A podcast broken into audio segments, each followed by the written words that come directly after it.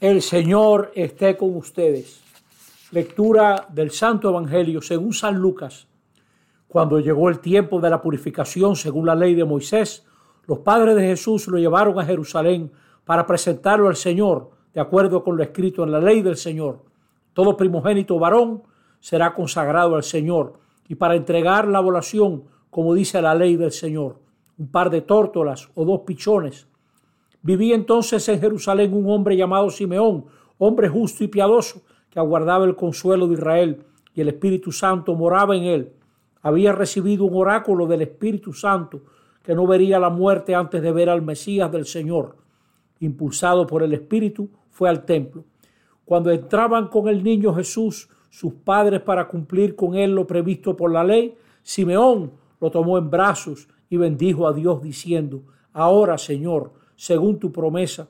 Puedes dejar a tu siervo irse en paz, porque mis ojos han visto a tu Salvador, a quien has presentado ante todos los pueblos, luz para alumbrar a las naciones y gloria de tu pueblo Israel.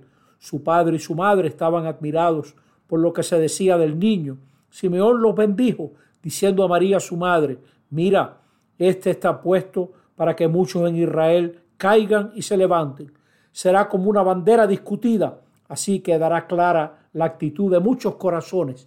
Y a ti una espada te traspasará el alma. Había también una profetisa, Ana, hija de Fanuel de la tribu de Aser. Era una mujer muy anciana, de jovencita había vivido siete años casada y luego viuda hasta los ochenta y cuatro. No se apartaba del templo día y noche, sirviendo a Dios con ayunos y oraciones. Acercándose en aquel momento, daba gracias a Dios y hablaba del niño a todos los que aguardaban la liberación de Jerusalén. Y cuando cumplieron todo lo que prescribía la ley del Señor, se volvieron a Galilea, a su ciudad de Nazaret. El niño iba creciendo y robusteciéndose y se llenaba de sabiduría y la gracia de Dios lo acompañaba. Palabra del Señor. Estamos celebrando este domingo último del año, 31 de diciembre, día de la Sagrada Familia. Juan 23, el Papa, el Santo, gustaba de decir que era en la familia donde había aprendido las lecciones más importantes. Es claro que Jesús cambió las relaciones patriarcales en relaciones de fraternidad. La familia no puede ser un refugio ni un congreso de egoístas aislados. Tiene que estar abierta a las tradiciones del pueblo y a la cultura, pero también abierta a la sociedad, a la trascendencia de Dios y al mundo de la pobreza. No habrá mejoría en muchos aspectos de la vida nacional si no tenemos familia. Siempre me gusta esta frase que escuché una vez. El que quiere agua tiene que sembrar árboles. El que quiere un país tiene que sembrar familias.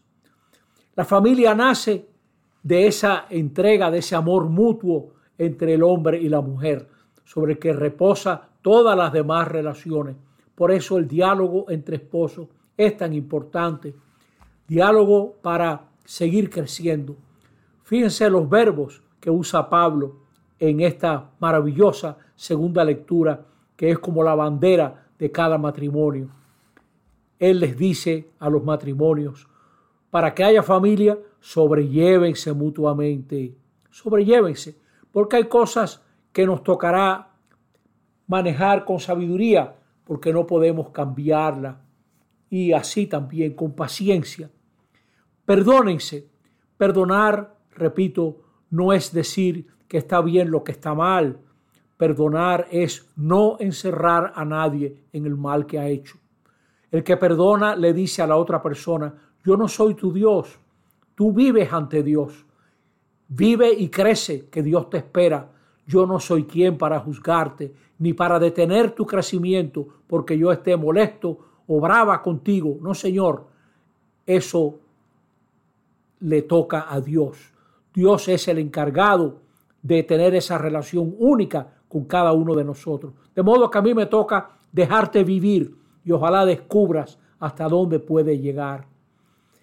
También hay que agradecer en la familia, sobre todo el trabajo de la mujer y hoy en día de los hermanos y hermanas mayores. Cuánta muchacha, cuánta hija mayor ha sido la luz de una familia. Agradezcamos y también exhórtense. Toca a los padres exhortar para que los hijos lleguen hasta donde deben llegar, que hay gente que se acomoda. Pero también los esposos deben de exhortarse. No te resignes a la mediocridad. En un diálogo franco, serio y hasta simpático, exígele a tu hombre, exígele a tu mujer que llegue hasta donde puede llegar. Por eso eh, es importante ese diálogo. Pablo aquí en la carta a los colosenses tiene una frase que depende mucho de la libertad que tenían las cristianas. Los romanos se escandalizaban, eran una sociedad muy machista y las muchachas y mujeres cristianas tenían una libertad impresionante en la familia y escandalizaban. Por eso aquí Pablo dice, sométanse bajo la autoridad del marido. Y mira, también incluso en ese momento, maridos, amen a sus mujeres y no sean ásperos con ellas. Yo creo que muchas mujeres se transarían por vivir bajo autoridad si las tratasen con respeto y las tratasen bien. Pero no se trata de eso. La familia es un proyecto común y tiene que haber diálogo y tiene que haber igualdad en la dignidad tanto del hombre como de la mujer. Compañera te doy, dicen en algunos matrimonios, y no esclava. Lo que Dios unió también en esa acción de la mujer está Dios presente y hay que respetarla. Pues la familia basada en ese amor nos libra de los inmediatismos. ¿Cuántas veces un joven se cree que el mundo se está acabando y sus padres le revelan que no? ¿Cuánta muchacha que ha roto con su novio en brazos de su padre encuentra la perspectiva justa y años más tarde, eso fue lo mejor que le pasó, haber roto con una persona que jamás la haría feliz. O también hay muchachos que se creen la gran cosa porque se ganaron un premio o que han descubierto oro porque sacaron el mejor de su clase. No, no nos andemos eh, apoyando en esas tonterías que la vida tiene retos muy grandes. Y es en la familia que aprendemos que todo lo que vale la pena toma tiempo, toma tiempo. ¿Y cuánta gente joven hay que se anota a tonterías? Miren, la generación juvenil ha perdido, ha perdido la mañana y le han robado la noche para regalarles la madrugada. Imagínate que yo te dijera a ti, que yo te dijera a ti, joven, afíliate a una secta que empieza las reuniones a las 12 de la noche y dura todo hasta las 3 y no se puede hacer nada en serio y parte de la actividad es dar vueltas en carro sin decir nada y comerse una pizza o un kipe de vez en cuando. Tú dirías, pero eso es un disparate. Bueno, reflexionen que eso se está dando mucho hoy en día. Gente que le han robado la noche.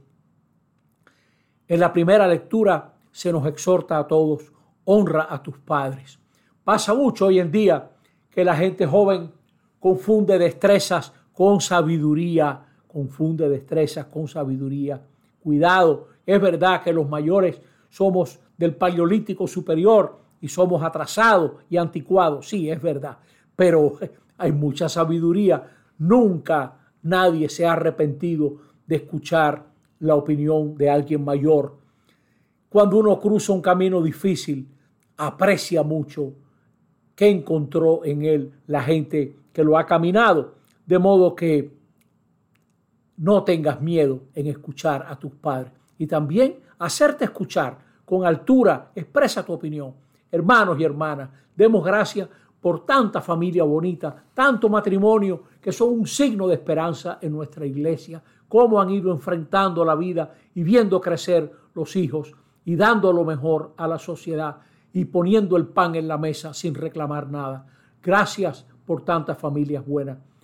Buen año, buen 2024, que lo vivamos con esa paz que Jesús quiere para poder mirar de frente los problemas. Así sea. Amén.